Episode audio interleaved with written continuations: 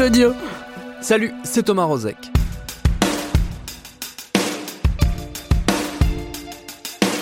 Épisode spécial de Programme B aujourd'hui puisque je vous propose de réécouter la discussion qu'on a eu la chance d'avoir au festival Wheel of Green au tout début du mois de juin 2023 avec trois invités exceptionnels. Je n'en dis pas plus et je vous laisse découvrir tout ça. Ben, merci d'être là aujourd'hui pour cet épisode spécial de, Programme B qui est en public donc puisque nous sommes au festival Wheel of Green dont nous sommes partenaires avec Binge Audio. Euh, Will of Green qui nous fait le plaisir de nous inviter encore une fois pour des séries de discussions autour de thèmes qui nous sont chers. En l'occurrence, là tout de suite, on va parler de l'urgence climatique, un sujet qu'on essaye dans la mesure du possible de traiter avec euh, régularité dans ce podcast. On a notamment consacré une série en début d'année à l'adaptation du côté des États-Unis qui s'appelle Adapt or What, mais mes trois invités, eux, ont fait du suivi en profondeur du bouleversement climatique, leur activité principale. Et donc je vais poursuivre ces présentations qu'on a initiées. Euh, Lorraine Boudard, salut Lorraine, tu es autrice, enquêtrice, cofondatrice cofondatrice pardon, du média Climax et de Tech Trash. Merci beaucoup d'être là. Merci. Juliette Keff, bonjour à toi Juliette. Salut. Tu es journaliste, directrice de Vert, qui est un média indépendant sur l'écologie. Et Thomas Wagner. Hello, hello. Salut Thomas, créateur de Bon Pote, le média qui, je reprends euh, ta formule, alerte sur un truc pas cool, deux points, le changement climatique. Tous les quatre, on va parler de la nécessité justement de l'émergence de ces nouvelles propositions éditoriales que vous incarnez euh, euh, chacun à votre manière. On a intitulé cette rencontre des nouveaux médias face à l'urgence, parce qu'il y a urgence, ça devient euh, évident chaque jour un peu plus. Est-ce que c'est cette urgence justement qui a, vous a motivé les uns et les autres pour vous lancer? Qui se commence Allez, Lorraine, tu essuies les plâtres. C'est toi qui démarre. Euh, bah oui, oui, oui, évidemment, c'est l'urgence. Et puis, c'était aussi la volonté, euh, en tout cas pour Climax, de parler de réchauffement climatique un peu autrement, de manière euh, un tout petit peu moins anxiogène que ce qu'on pouvait voir ailleurs. Et on avait envie de faire plusieurs choses. En fait, le, le moteur principal de la naissance de Climax a été de voir du bullshit euh, environnemental émerger partout et de voir que c'était une question qui était assez peu traitée, la, question du, greenwashing. Et donc, euh, on a vraiment commencé comme ça en se disant bon bah, euh, il y a des discours qui sont portés par des directions RSE, par des grands patrons d'entreprise que peu de gens vont aller décortiquer. Et nous, on avait envie d'aller les voir. Et, donc c'est comme ça qu'est né Climax. Et, et, ensuite on a un peu étoffé notre offre éditoriale euh, en, rajoutant plusieurs couches, en rajoutant une couche qui consiste à euh, déconstruire ce qu'on appelle les prêts-à-penser, donc euh, un peu ces ritournelles qu'on entend au quotidien qui vont dire oh bah, la France c'est que 1% des émissions ou la décroissance c'est le retour à la lampe à l'huile, etc. Et ensuite on a aussi essayé de travailler sur la question des imaginaires, donc comment on se projette dans un horizon qui soit pas totalement dégueulasse avec l'avenir qui nous attend. Cette question du, greenwashing, c'est un point commun avec euh, Thomas. Toi, ce que tu, ce que tu mènes comme euh, combat entre guillemets, en tout cas comme travail euh, médiatique, qui est aussi une, une, forme de, là aussi, de détecteur de bullshit auprès des, notamment des grands groupes ou des grandes entreprises ou des acteurs politiques. Oui, l'idée c'est de, enfin, c'est de dire que l'impunité est finie. Euh, on voit les grands groupes continuer à faire leur communication, notamment sur LinkedIn, mais ils le font partout sur les réseaux, sur tous les réseaux sociaux. Et l'idée c'est de dire en fait c'est fini et de les interpeller. Euh, c'est pas forcément du name and shame, mais juste au moins qu'ils respectent la loi. Et enfin, c'est ce qu'on appelle en fait in fine le name and shame, et aussi d'interpeller les personnalités publiques. Donc ça, ça englobe les politiques et aussi les influenceurs. Euh, voilà, ceux qui font par exemple des allers-retours à Dubaï, leur dire bon peut-être il y a une urgence climatique et c'est peut-être pas terrible ce que tu es en train de faire. Quoi. Juliette, pour ce qui est de, de Vert, la motivation euh, au-delà effectivement donc, de l'urgence qui vous réunit euh, tous les trois, est-ce qu'il y avait aussi euh, le besoin, comme le disait Lorraine, de faire émerger des nouveaux récits, de, de nouvelles façons de raconter cette situation qui nous concerne tous et tous? Oui, le but de Vert, au départ, c'était vraiment de créer un média généraliste de l'écologie. En fait, on avait vraiment des médias euh, qui étaient euh, plutôt des médias spécialisés, soit sur les actualités euh, juridiques de l'écologie, soit des médias généralistes qui n'étaient pas à la hauteur, c'est-à-dire qu'ils ne mettaient pas le climat et l'écologie à la une de leur ligne éditoriale. Et dans un contexte d'urgence toujours plus soutenu, en fait, on a besoin que ce soit bah, les entrées des JT, on a besoin que ce soit vraiment dans toutes les rubriques de nos médias. Et donc nous, on a choisi de mettre l'écologie au cœur de cette ligne éditoriale, justement pour se dire qu'on ne peut plus traiter aucun sujet sans parler d'écologie et de climat aujourd'hui. On peut plus continuer à faire euh, des sujets. Euh, nous, on est en presse écrite, hein, on est une newsletter quotidienne d'actualité sur l'écologie. Euh, en presse écrite, on peut plus continuer à faire les dix voyages fabuleux à l'autre bout du monde que vous avez envie de faire cet été, ou bien faire comme si de rien n'était en vantant une mode, des défilés de mode, en vantant voilà une économie qui continuerait effectivement à croître à l'infini. Il y a l'idée aussi euh, derrière euh, vos trois initiatives de non seulement, on l'a dit, d'aiguillonner les, grands médias traditionnels pour les pousser à euh, mieux traiter, si ce n'est à traiter tout court, la question de l'urgence climatique, mais il y a aussi l'idée d'aller sur d'autres terrains que, eux n'explorent pas forcément, sur d'autres plateformes, d'aller toucher des publics qui se sont déjà désintéressés des grands médias et d'aller là où ils sont, en gros. Lorraine euh, oui, bah justement, moi, c'était vraiment ce, cet angle mort que je voulais aller creuser, enfin qu'on voulait aller creuser en, climax, c'était de se dire tous ces discours d'entreprise et, euh, où se situe une, grande partie du pouvoir aujourd'hui. Ce, terrain-là, aujourd'hui, il n'est pas occupé et nous, on veut l'occuper, mais comme le fait aussi très bien Vert et Bon Pote, euh, d'aller déconstruire ces, euh, arguments bidons qu'on nous sert euh, au quotidien et euh, à la fin, on essaie de le faire avec un ton euh, assez espiègle parce qu'il y a des choses qui sont quand même de l'ordre du risible, même si c'est dangereux. Par exemple, récemment, on a, on a épinglé Nespresso qui lance une montre verte à 25 000 euros qui est faite avec des capsules recyclées, alors que Nespresso, c'est quand même 10 milliards de capsules par an. Et en fait, tout ce genre d'aberration, on est là pour dire, mais ça suffit, quoi. Enfin, on arrête de raconter n'importe quoi parce que je pense qu'il y a une part de frustration aussi de tous les citoyens et les citoyennes qui, voient passer ces messages-là à longueur de journée et, qui se disent, mais arrêtez de nous prendre pour des, pour des jambons, en fait, c'est plus possible. Et donc, je pense que ce discours-là, il est assez audible aujourd'hui de se dire, euh, on, on, va être intransigeant et on va être indéboulonnable sur ces questions-là, on va plus rien laisser passer, donc arrêtez, en fait. Et la question de la forme est quand même assez centrale dans, dans cette démarche. Oui, ben, en fait, nous, on le fait euh, de plusieurs manières. On a une newsletter qui est hebdomadaire. On a aussi un fanzine qui est trimestriel et qui est un format papier assez déconstruit, euh, même de manière graphique. Euh, on a un peu cassé tous les codes couleurs de, l'écologie. on a fait, on a essayé de faire un truc assez pop qui soit très agréable à lire, qui soit pas cette espèce de MOOC, le bel objet qu'on achète et qu'on met sur la table, mais qu'on qu'on va jamais lire. Donc, on a essayé de faire en sorte que tout le monde puisse s'en emparer en fait. Et, ensuite, bah, évidemment, on est sur Instagram aussi. On fait des vidéos en partenariat avec, euh, avec Combini notamment, pour essayer de, bah, de toucher le plus grand nombre. Je pense qu'on a tous et toutes ici la même problématique, à savoir comment on embarque le plus de monde possible sur ces sujets. le choix de faire une newsletter pour Vert, par exemple, ça participe de cette, euh, cette même démarche, plutôt que, je sais pas, un, magazine papier ou, euh, ou autre chose? Alors c'est aussi vachement moins compliqué qu'un magazine papier, et surtout dans un contexte où le prix du papier augmente nettement. Donc euh, non, il y avait un choix pragmatique derrière euh, le choix de la newsletter. Euh, à la base, c'est Louis Espargilière qui a eu l'idée, et c'est vrai que lui, il a conçu ça pour pouvoir l'écrire tout seul. Euh, alors Vert, c'est une production quotidienne, ça veut dire qu'on sort un petit journal euh, chaque jour à midi.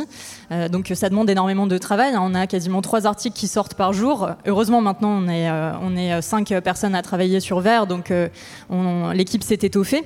Mais surtout, nous, on essaye aussi justement de sortir un petit peu du ton moralisateur, culpabilisateur qu'on peut retrouver dans certains médias qui mettent vraiment le focus sur les petits gestes. Ça, je pense que c'est insupportable en fait pour les gens et ça ne permet pas de saisir les grands enjeux qui sont bien sûr des enjeux euh, totalement euh, structurels euh, où on a besoin de repenser nos modes de vie, de production, de consommation. Donc c'est des changements voilà qui doivent aller à la racine.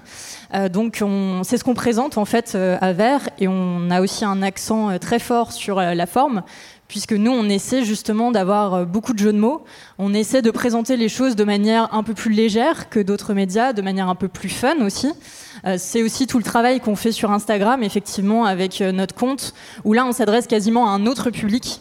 Vers le média sur Instagram, c'est quasiment un autre média que, vers sur la newsletter. Pour nous, c'est hyper important de penser des formats qui vont parler à des publics spécifiques en fonction de chacun de nos réseaux. Euh, et là, on a l'aide de Gaëtan Gabriel, qui est euh, dans la salle, euh, et qui fait aussi des vidéos marrantes justement sur l'écologie, pour se dire que en fait, l'écologie, c'est pas un fardeau. L'écologie, c'est juste notre horizon, c'est créer effectivement un monde désirable. Et donc, ça comporte des émotions comme le fun, la joie. bien sûr, il y a des choses qui sont difficiles, on les raconte au quotidien, on chronique le déni politique, on chronique la langue de bois des entreprises, on chronique tout ça mais on peut le faire aussi d'une manière euh, fun, légère et, colorée. Thomas, toi, sur cette question de la forme qui est aussi importante dans la démarche de Bon Pote, parce que là aussi, pour rejoindre un peu ce que disait Juliette, il y a, une espèce de euh, multifacette de Bon Pote. Il y a le Bon Pote de LinkedIn qui va mettre des commentaires, il y a le Bon Pote d'Instagram, il y a le Bon Pote, le blog avec les articles de fond.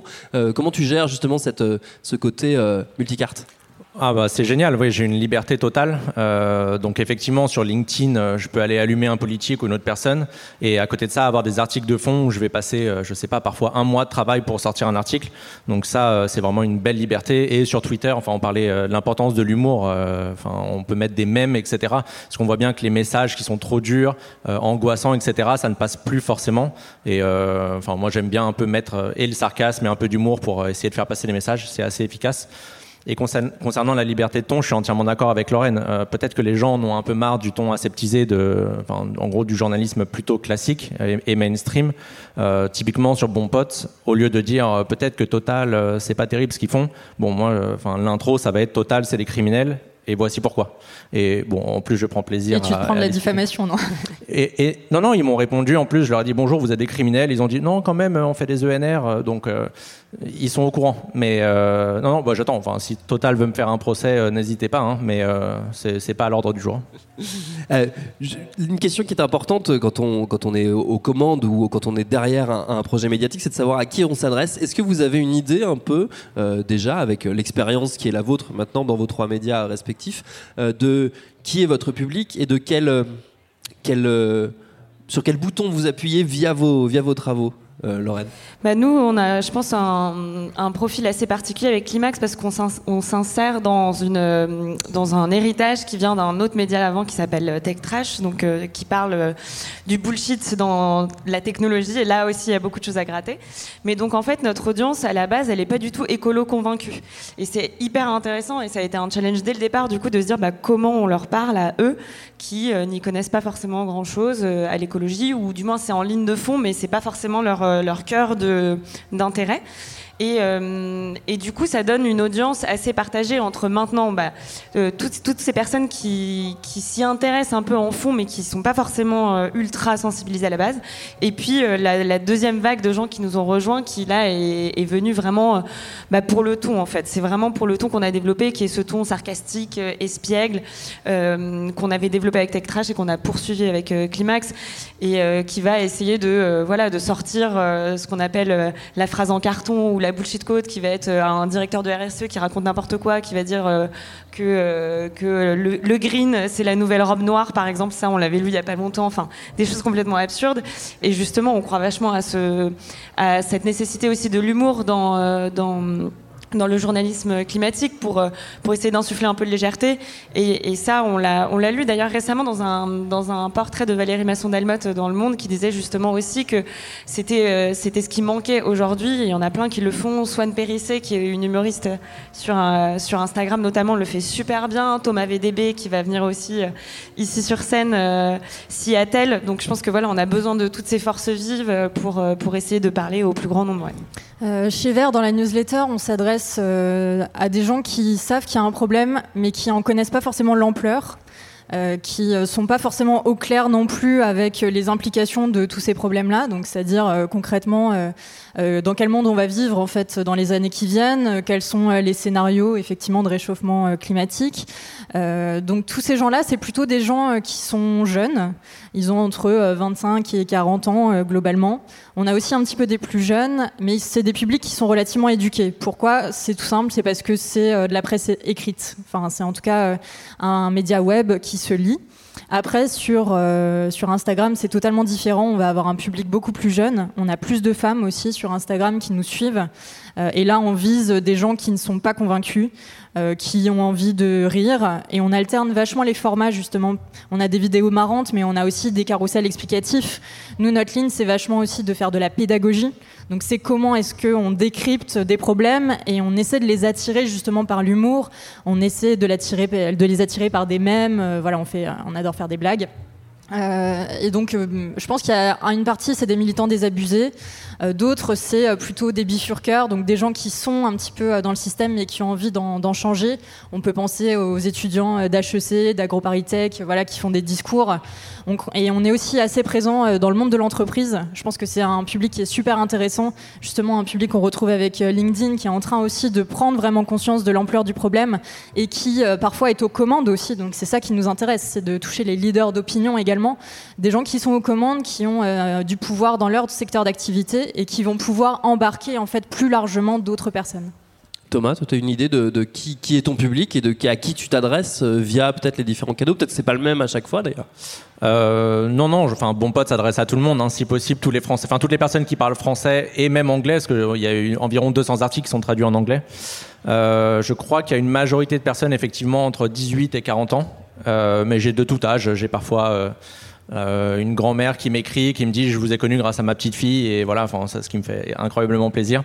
Et euh, il y a vraiment tous les tous les âges et euh, qui moi je vise particulièrement, enfin encore une fois tout le monde et peut-être particulièrement, en tout cas sur certains réseaux et notamment LinkedIn, comme on vient de dire, les CSP+, euh, les gens qui sont complètement dépolitisés, qui pensent que l'écologie et la, politique, il ne faut pas mélanger les deux, etc., alors que c'est totalement imbriqué en fait. Euh, c'est vraiment ce public-là. Et en l'occurrence, les CSP+, les, on va dire les pseudo 10% euh, qui gagnent le plus en France, puisque on sait que majoritairement, on peut pas essentialiser, mais majoritairement, c'est les personnes qui gagnent le plus d'argent qui ont tendance à polluer le plus. Donc j'essaye surtout d'aller alerter ces gens-là et leur dire, enfin, calmez-vous et ralentissez, quoi. Il y a une, difficulté, euh, on l'a déjà dit dans le début de cette discussion, euh, quand on traite de ces sujets autour de l'urgence climatique, c'est euh, le désespoir qu'ils peuvent susciter, ces sujets. Donc le, besoin, vous l'avez dit tous les trois, d'amener des fois un peu de légèreté ou des traitements différents de ces sujets qui ne soient pas uniquement sous l'angle anxiogène. Mais le risque, le revers de la médaille, c'est effectivement soit de les dépolitiser, soit de les on va dire, de les désarmer un peu, en tout cas de les rendre moins urgents. Euh, comment est-ce qu'on navigue sur cette, euh, cette ligne de crête euh, Ouais, moi je trouve que c'est une question fascinante parce qu'à la fois il y a cette nécessité de créer un horizon désirable et en même temps il y a aussi le fait de se dire mais l'horizon pas désirable c'est ce qu'on vit aujourd'hui en fait. Enfin là il n'y a rien qui est désirable dans ce qu'on vit aujourd'hui et ce vers quoi on se dirige. Donc oui, il faut faire rêver, certes, mais en même temps, c'est le cauchemar qu'on veut éviter aussi. Donc, enfin, on est toujours un peu en train de de, jongler entre ces deux, ces deux nécessités-là. Mais, euh, mais avec euh, Climax, on a vraiment à cœur d'essayer de, développer la question des imaginaires. Et sur le premier numéro du fanzine qu'on a, a fait, on a justement euh, essayé de traiter la question de, de l'utopie et l'idée de, déprogrammer l'apocalypse. et c'était l'idée de se dire que dans la fiction aujourd'hui, tout ce qu'on nous propose, ça va être des scénarios dystopiques à la Mad Max et de dire que le futur, c'est le passé mais en pire et avec deux trois zombies. Et donc, euh, tous ces, finalement, tous ces scénarios dont on est abreuvé, finalement, ça, ça nous nourrit aussi. Et euh, il y a un mouvement littéraire qu'on a découvert euh, il y a trois ans, donc juste avant la, naissance de Climax, qui est le mouvement Solarpunk, qui nous a vachement inspiré en fait pour la création du média.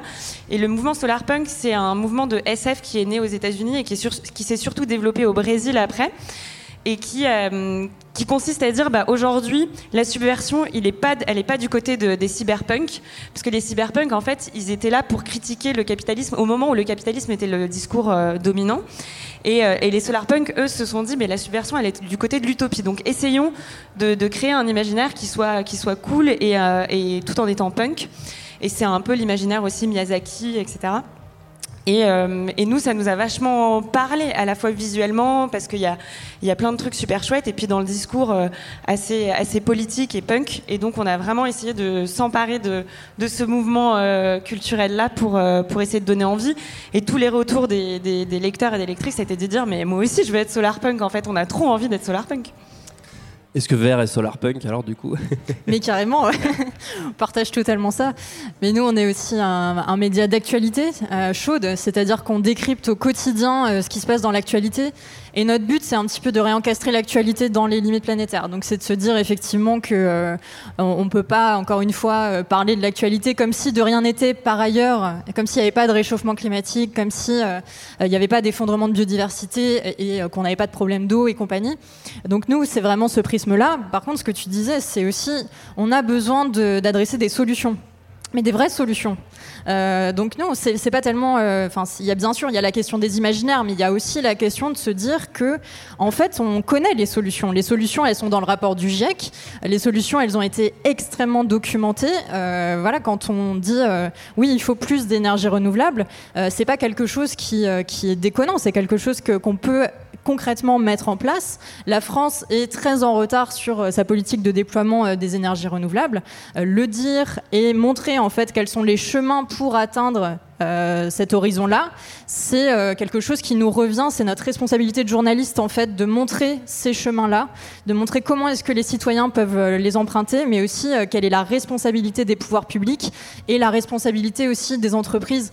Donc en fait, euh, nous, ce qu'on essaie de faire, voilà, c'est de dire à la fois quelles sont les causes, bien sûr, de la situation euh, extrêmement catastrophique dans laquelle, catastrophique que dans laquelle nous sommes euh, actuellement, et aussi comment est-ce qu'on peut aller vers d'autres chemins, comment est-ce qu'on emprunte d'autres horizons. Je vais citer quelques exemples. Par exemple, quand on parle euh, effectivement de, euh, de, la sécheresse en ce moment, euh, voilà, il y a quatre villages en France qui n'ont plus d'eau. on est dans le niveau des nappes phréatiques est extrêmement bas. on va aller regarder en fait en répondant à des questions de nos lecteurs si réutiliser les, les, eaux usées, par exemple, c'est une bonne solution. Donc ça, c'est un format qu'on a chaque jeudi. ça s'appelle le verre du faux, parce qu'on aime bien les jeux de mots. Et dans le verre du faux, on propose au vote deux sujets. Et euh, à chaque fois, c'est une question qui généralement explore aussi des solutions. Euh, récemment, on a fait aussi un sujet sur euh, le quota carbone, par exemple. Est-ce qu'il faudrait instaurer un quota carbone individuel par personne? Donc ça, explorer les bonnes et les fausses solutions, c'est quelque chose qui est extrêmement fort. Et dans les fausses solutions, bien entendu, il y a tout le greenwashing. Je pense qu'on va peut-être en reparler. Tout à fait. Thomas, sur cette, cette difficulté de naviguer entre entre le, trop triste ou le trop joyeux euh, et de proposer euh, quelque chose qui soit, euh, peut-être un, bon compromis entre les deux bah, La nuance à avoir, c'est être entre alarmant et alarmiste. je pense vraiment qu'il n'y a pas besoin d'être alarmiste parce que la situation est tellement déjà merdique qu'il n'y a pas besoin d'en rajouter. mais pour rebondir un peu sur ce qu'elles ont dit, la bonne nouvelle et la très très bonne nouvelle, c'est qu'on a notre avenir climatique entre nos mains. Euh, ça veut dire qu'il n'y a pas forcément d'inertie. Il y a une certaine inertie climatique, mais on entend parfois que quoi qu'on fasse euh, là maintenant, ça ne changera rien ou ça ne changera rien dans les 20, dans les 20 années qui vont arriver. Et ça, c'est faux. Donc c'est vraiment un truc qu'il faut répéter, rabâcher, etc. Et dire qu'il y a des co-bénéfices. Donc c'est pas moi qui le rappelle, c'est le GIEC, hein, les travaux du GIEC. Euh, donc c'est un peu scientifique comparé à ce que moi je pourrais dire. Il y a des co-bénéfices à agir maintenant. Et voilà, la logique qu'il faut avoir, c'est une fois qu'on a atteint la neutralité climatique, en fait, le réchauffement la, neutralité carbone, pardon, euh, enfin, oui, c'est un lapsus, euh, le réchauffement climatique peut s'arrêter. Donc, c'est vraiment ça et c'est un objectif qu'on devrait tous garder en tête.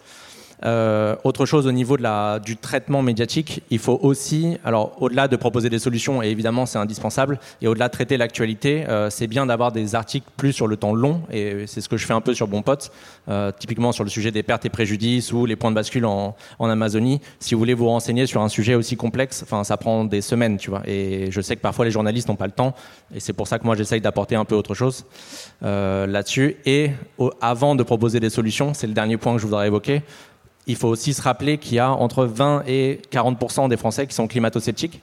Donc j'imagine que là, les gens qui nous écoutent, il n'y en a pas trop. Enfin, vous pouvez venir me voir à la fin si vous voulez. Mais euh, il faut aussi se rappeler ça. Il faut faire attention de ne pas parler qu'à une petite bulle de personnes convaincues.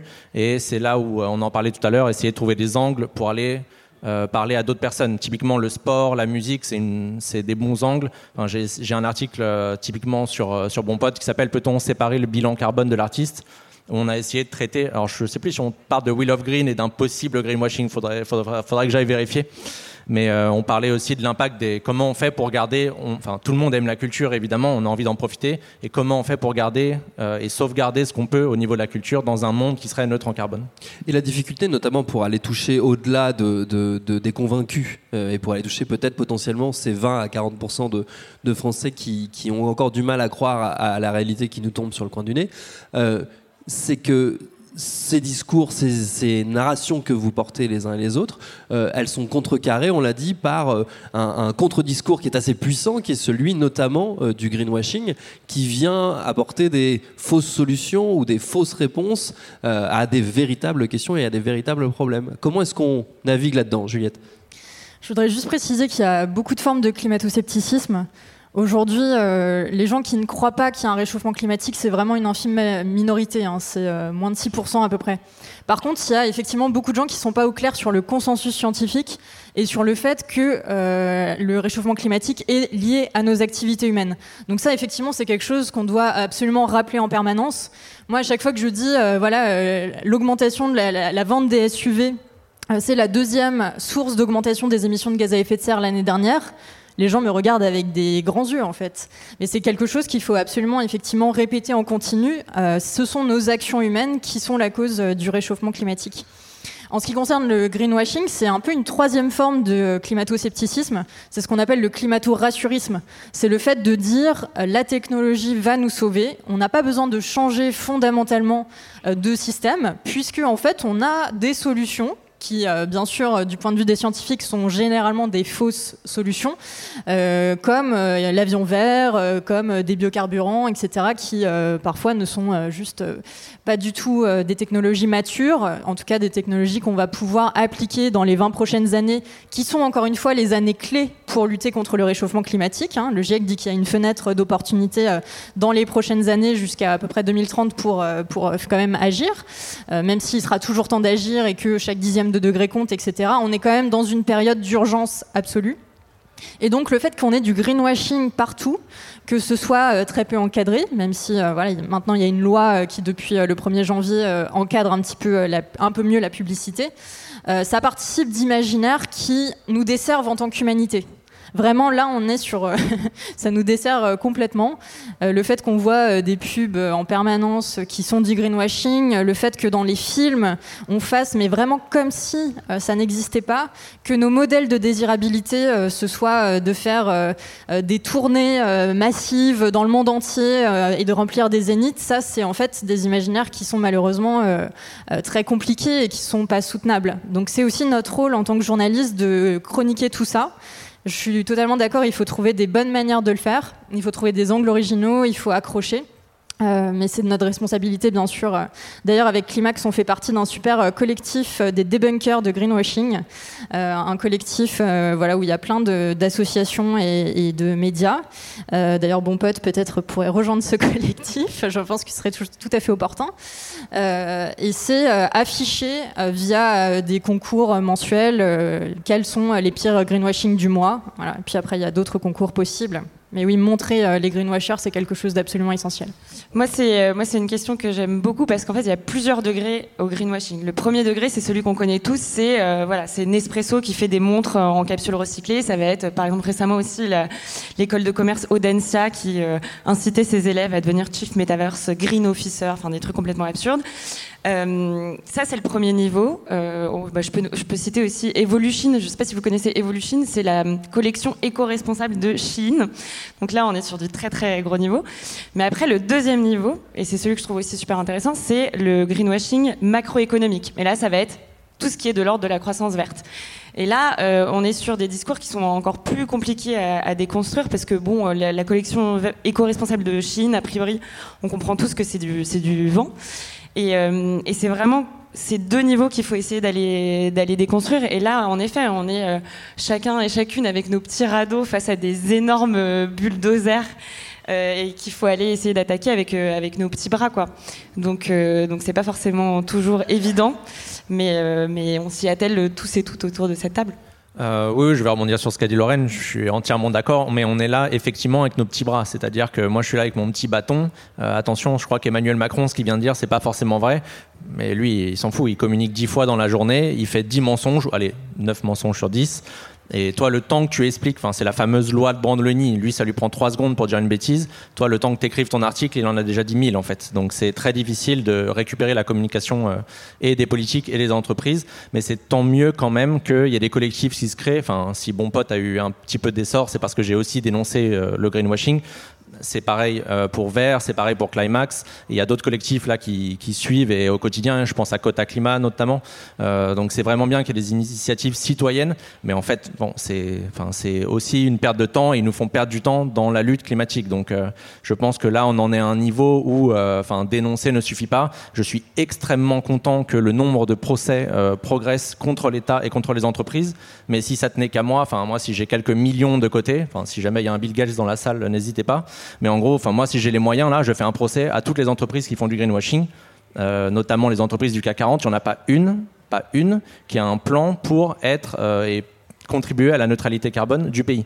Donc, en fait, à partir du moment où, et aujourd'hui, il faut vraiment rappeler, on parle du greenwashing là, mais il faut rappeler que le greenwashing est criminel, puisque le greenwashing participe à l'inaction climatique. Et on va rappeler qu'en France, l'année dernière, rien qu'avec les canicules, il y a eu, selon les études, entre 3 000 et 11 000 morts de la canicule. Donc en fait, le changement climatique, il n'est pas pour 2050. Il est déjà là, il a déjà des effets. Et enfin, dès aujourd'hui, il faut considérer que le greenwashing, c'est pas juste une petite lubie, c'est pas terrible et c'est un peu drôle. Non, non, c'est criminel. Il faut vraiment utiliser le mot criminel. Je pense que ce qui est important de noter aussi, euh, à Vert, on est un média indépendant. C'est aussi le cas de Climax et c'est aussi le cas de Bon Pote. Euh, si on peut faire tout ce qu'on fait, c'est justement parce qu'on a des modèles économiques qui ne sont pas liés à des intérêts euh, financiers et économiques. Euh, à Vert, on a fait le choix de compter sur les dons de nos lecteurs. Et euh, d'ailleurs, on a lancé un club euh, pour justement euh, inciter aux dons, parce que c'est vraiment le public. En fait, en tant que citoyen, vous avez quand même un pouvoir qui est dingue, c'est celui de financer des médias qui sont justement à la hauteur de l'urgence. Et je pense que c'est très important de soutenir les journalistes, les médias, de partager les publications, de faire un vrai travail, voilà, d'être moteur et soutien en tant que, que citoyen. Euh, ces modèles économiques-là, donc euh, sans publicité, euh, voilà, sans gros actionnaires, pas de milliardaires, etc., ça demande vachement de travail. Hein. on fait tout ça avec nos petits bras, comme disait Thomas. donc on a besoin d'être soutenu. Et c'est justement parce qu'on a cette indépendance, cette liberté de ton, cette liberté d'aller les interpeller, d'aller dénoncer, qu'il faut aussi bien sûr avoir un public qui nous suit derrière. Lorraine, sur cette question de, de l'indépendance et du, de la difficulté aussi que ça, que ça implique de, devoir justement euh, redoubler d'énergie pour se faire entendre? Bah, La question de la publicité, en effet, euh, nous, elle a été vite évacuée euh, parce que en réalité, je pense que personne ne voudrait faire de la pub chez nous et nous, on les accepterait pas non plus. Mais, mais elle est, elle est hyper intéressante et en effet, euh, c'est tout de suite beaucoup plus compliqué en fait parce qu'on n'a pas beaucoup de moyens, euh, parce qu'on est des petites équipes et qu'on se bat face à des discours de grosses entreprises qui sont beaucoup plus avancés, beaucoup économiquement que nous. Donc, euh, donc on fait comme on peut, mais je pense qu'on le fait quand même plutôt bien malgré tout. Et, et oui, je pense que tout ce, enfin tout ce qu'il y a derrière la publicité, en réalité, ça, porte des questions encore plus larges, parce que c'est la question des imaginaires que tu évoquais tout à l'heure, et c'est de dire, bah, euh, et ça rejoint par exemple le, débat qu'il y a eu autour de Chine, est-ce qu'il faut euh, boycotter Chine? Tout le monde disait oui, il faut boycotter Chine, mais déjà interdisons la publicité pour, euh, toutes les marques de fast fashion, il n'y a pas que Chine, en fait, il y en a, plein d'autres, et je pense que ça, déjà, si on commençait par interdire toute la publicité pour tous les produits néfastes, bah, on irait déjà mieux. Donc ça commence par ça, ouais. Thomas, l'indépendance, mon pote, c'est un projet euh, solo, j'ai envie de dire au début, euh, qui est de moins en moins maintenant, parce que tu as besoin de, relais euh, aussi. comment tu, parviens à structurer, à maintenir dans le temps ce, ce projet-là? Euh, en travaillant et en travaillant beaucoup trop. Euh, je pousse plutôt pour la décroissance, mais en fait, je bosse quasiment 7 sur 7. Euh, j'essaye là, en 2023, de bosser 6, 6 sur 7, mais en fait, c'est du 7 sur 7 quasiment. Donc, j'essaye de moins travailler. Je vais essayer là, justement, de, de changer, de pouvoir. Parce que pour l'instant, il y a, je sais pas, sur 300 articles, j'ai écrit 90% des articles. Et j'essaye de baisser un peu là et de pouvoir justement avoir des financements pour payer des experts qui vont pouvoir écrire des articles sur mon pote. Donc là, c'est tout nouveau, c'est un semi-spoil, mais c'est en train de se passer là en coulisses. Donc je passe pas mal de temps à ça.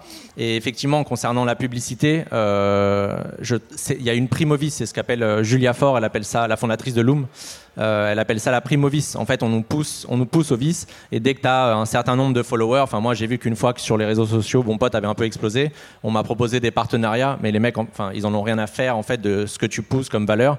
Juste ils voient le nombre de followers, ils se disent bon on peut faire de la pub. Moi on m'a proposé de faire des pubs pour du SUV. Bon, en fait, j'ai reçu ça des mecs de Publicis.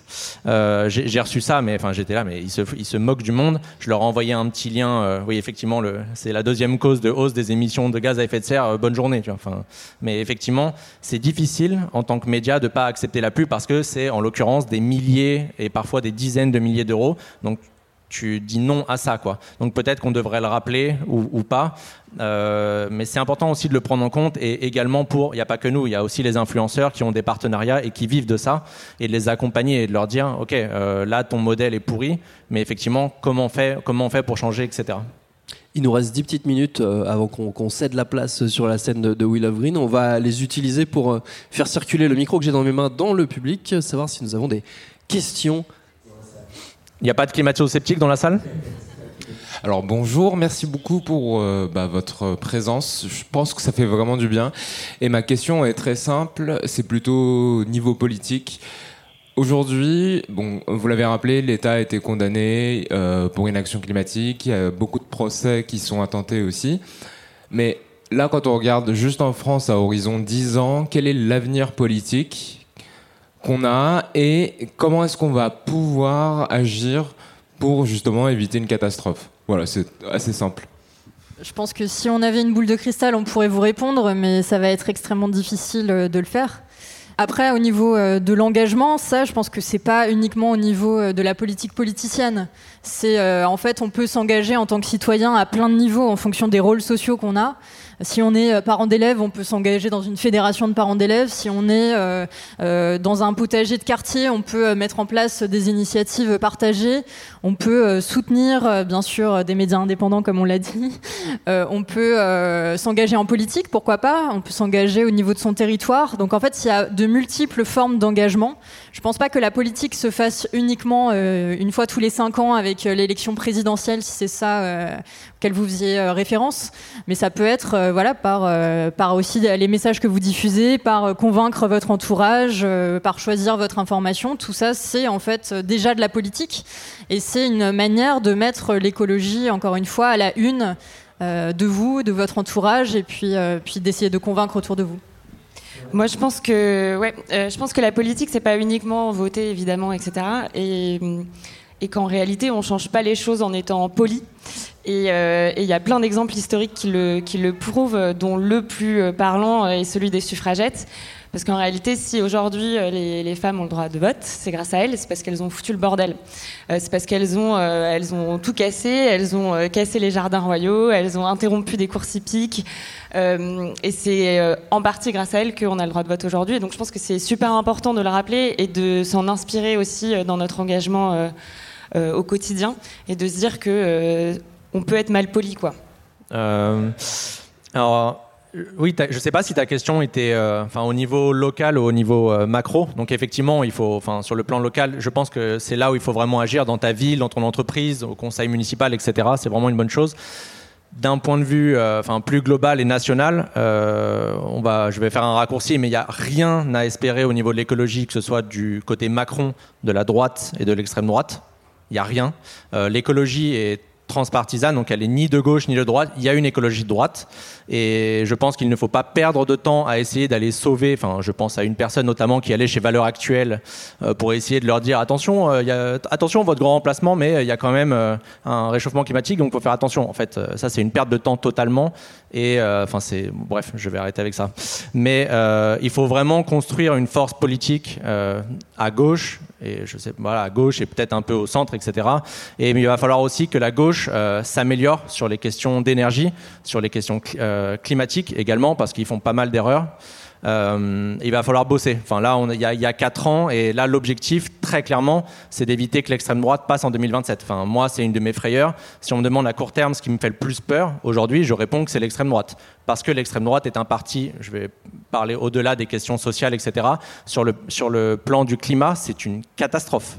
Ces gens-là, et j'ai vu des députés euh, RN commenter sur Twitter il y a deux, deux semaines, ils ont dit qu'ils voulaient démanteler les éoliennes. Donc on est à un niveau En, fait, c'est entre le climato-sceptique et l'abruti en fait. On est à peu près, c'est une jauge, euh, voilà. Et euh, en fait, ces gens-là, s'ils arrivent au pouvoir, c'est pas, on va pas perdre 5 ans, on va perdre 20 ans. Donc euh, vraiment, il faut s'activer, il faut s'activer politiquement.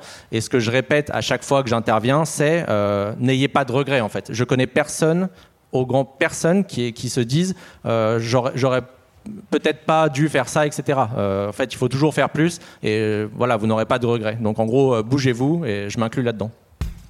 Je crois que ce sera le mot de la fin parce qu'on arrive au bout de, ces 45 minutes qui nous étaient allouées. Il me reste à vous remercier tous les trois d'avoir participé à cette rencontre. Merci au public qui a écouté avec beaucoup de sérieux cet épisode de Programme B, qui est un podcast de binge audio préparé par Jeanne Longini, Charlotte Bex, Lise Niederkorn et David Carzon. Merci à Mathieu Thévenon qui était aux manettes de cet épisode. Merci évidemment à Will of Green pour sa confiance et son accueil. Bon festival à toutes et tous et à très vite pour un nouvel épisode.